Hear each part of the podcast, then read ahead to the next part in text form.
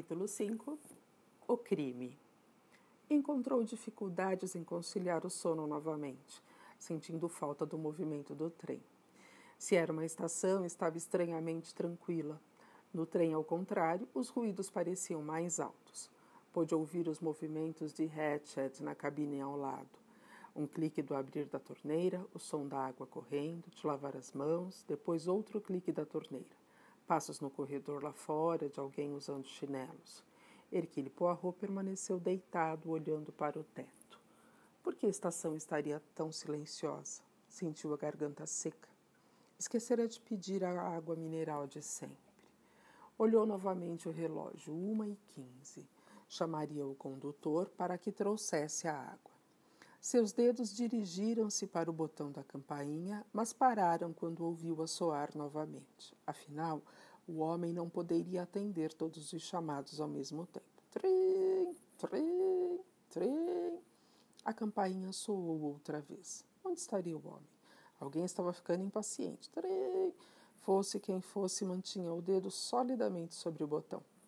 De repente, fazendo barulho, com os passos ecoando pelo corredor, o condutor chegou, batendo a uma porta não muito distante da cabina de Poirot. Então ouviu vozes, a do condutor desculpando-se e a de uma mulher insistente e volúvel, Miss Hubbard. Poirot sorriu para si mesmo. A altercação, se é que é para isso, prolongou-se por algum tempo. 90% do barulho vinha de Miss Hubbard 10% do condutor. Finalmente a discussão pareceu ter chegado ao fim. Poirot ouviu um boa noite, madame, e o ruído de uma porta que se fechava. Apertou a campainha. O condutor atendeu prontamente. Parecia irritado e temeroso. Uma água mineral, por favor, Poirot pediu em francês. Bien, monsieur. Um piscar de olhos de Poirot colocou-o mais à vontade. A senhora americana, sim? Imagine o problema, disse ele, passando a mão na testa. Tive um problema com ela. Ela insiste, mas insiste que havia um homem na sua cabina. Naquele espaço, onde poderia se esconder? Discuti com ela, disse-lhe que aquilo era impossível. Ela insistiu que quando se levantou havia um homem lá. E como perguntei, ele e quando perguntei como ele teria saído e deixado a porta trancada, mas ela não deu ouvidos à razão. Mas já não havia nada que pudesse me ter medo. Esta neve. Neve? Mas sim, monsieur, o senhor não notou? O trem parou por causa da nevasca. Só Deus sabe quanto tempo ficaremos aqui. Lembro-me de uma vez em que fiquei sete dias retido. Onde estamos? Entre Vinkovich e Brod. Lá, lá. Bom, boa noite, monsieur, disse o homem e foi buscar a água. Poirot tomou um copo d'água e se recompôs para o sono. Já estava cochilando quando alguma coisa o acordou de novo. Desta vez, algo pesado caíra batendo à porta.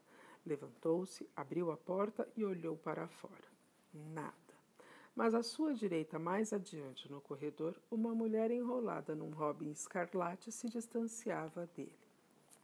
Na outra ponta, sentado em seu pequeno banco, o condutor rabiscava números numa grande folha de papel.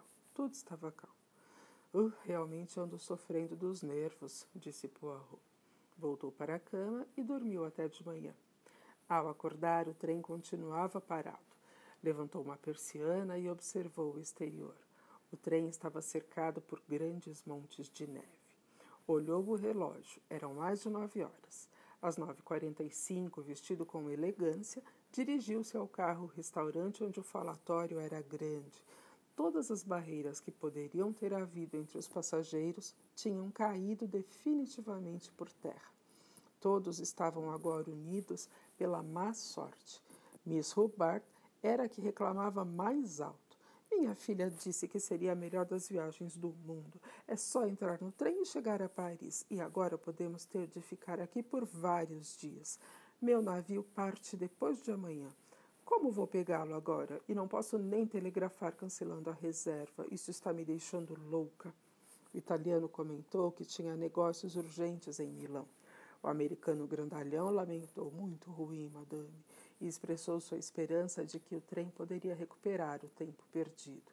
Minha irmã, suspirou a sueca, e seus três filhos estão esperando por mim. Vão pensar que me aconteceu alguma coisa ruim. Quanto tempo ficaremos aqui? perguntou Mary de Burhan. Será que alguém pode saber? Sua voz parecia impaciente, mas Poirot notou a ausência daqueles sinais de ansiedade que demonstrara no Taurus Express. Miss Hubert começava de novo. Não há neste trem ninguém que saiba de nada e ninguém está tentando fazer nada, só um grupo de estrangeiros inúteis. Se isso acontecesse nos States, haveria alguém pelo menos tentando fazer alguma coisa. Arbonneau virou-se para Poirot e disse num francês carregado de inglês: Você é um gerente de linha, eu acredito, senhor. Você não pode. Não, não, corrigiu Poirot em inglês. Não sou eu.